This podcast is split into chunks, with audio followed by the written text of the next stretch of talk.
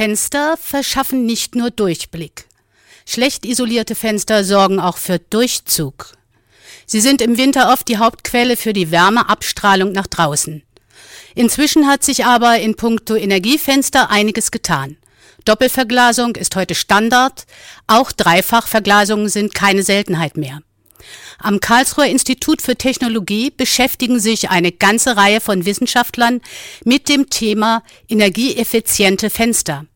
Einer von ihnen ist Professor Andreas Wagner vom Institut für Entwerfen und Bautechnik. Meine Kollegin Franziska Schäfer hat mit ihm gesprochen.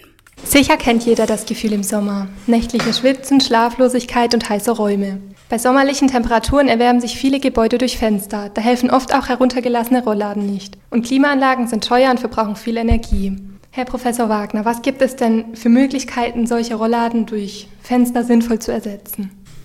Also es geht eigentlich nicht um Ersatz, sondern um die Qualität von allgemein gesagt Sonnenschutzsystemen. Der Rollladen schützt zunächst vor direkter Einstrahlung, aber nicht unbedingt vor Wärmeeintrag. Wenn ich aber Oberflächen entsprechend auswähle mit hochreflektierenden Materialien, kann ein Sonnenschutzsystem einen wesentlichen Beitrag leisten. Und zusammen mit Fensterbeschichtungen können somit eben wirksam Energieeinträge in den Raum verringert werden.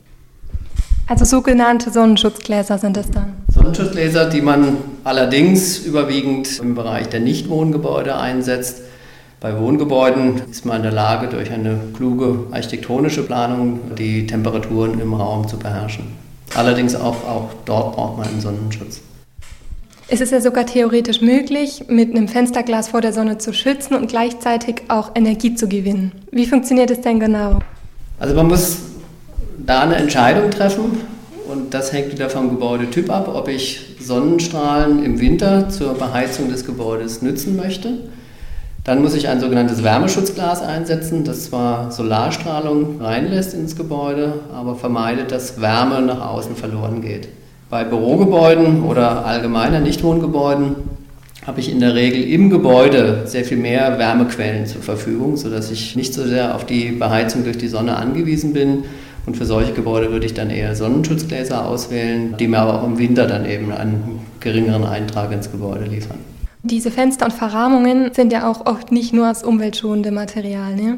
Wenn die Industrie sich jetzt in Zukunft auf die neuen Fenster, sage ich jetzt mal so, fixiert, hat es dann auch negative Einwirkungen auf der anderen Seite wieder auf die Umwelt? Jedes Bauelement hat Einfluss auf die Umwelt und wenn man solche sogenannten Ökobilanzen aufstellt, dann wird man sehr erstaunt feststellen, dass auch das Holzfenster, das per se erstmal sehr ökologisch klingt, maßgeblichen Einfluss oder Einwirkung auf die Umwelt haben kann, negative Einwirkung auf die Umwelt haben kann. Viele Untersuchungen zeigen, dass es sehr stark darauf ankommt, welche Rohstoffe verwendet werden, wo diese Rohstoffe herkommen und vor allem beim Holzfenster, welche Materialien über die weitere Lebenszeit des Gebäudes eingesetzt werden. Ein ganz maßgeblicher Umweltfaktor bei Holzfenstern sind zum Beispiel Anstriche, die den Fensterrahmen vor Witterungseinflüssen schützen.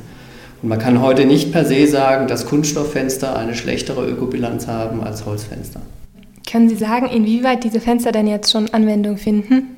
Die Wärmeschutzverglasung ist seit über zehn Jahren äh, eigentlich eine Standardverglasung in Deutschland. Also es ist sogar so, dass man gar keine Verglasung mehr ohne Beschichtung, ohne weiteres bekommt, weil die ganzen Produktionslinien umgestellt sind. Und diese Wärmeschutzgläser und auch Sonnenschutzgläser gibt es als Zweifach- und Dreifachverglasung, wo sehr beachtliche Energiekennwerte, Wärmedämmwerte erreicht werden. Das heißt also, das ist eingeführt und da gibt es eigentlich nur noch Weiterentwicklungen hinsichtlich der Qualität der Beschichtung, was sich dann wieder geringfügig in den Kennwerten äußert.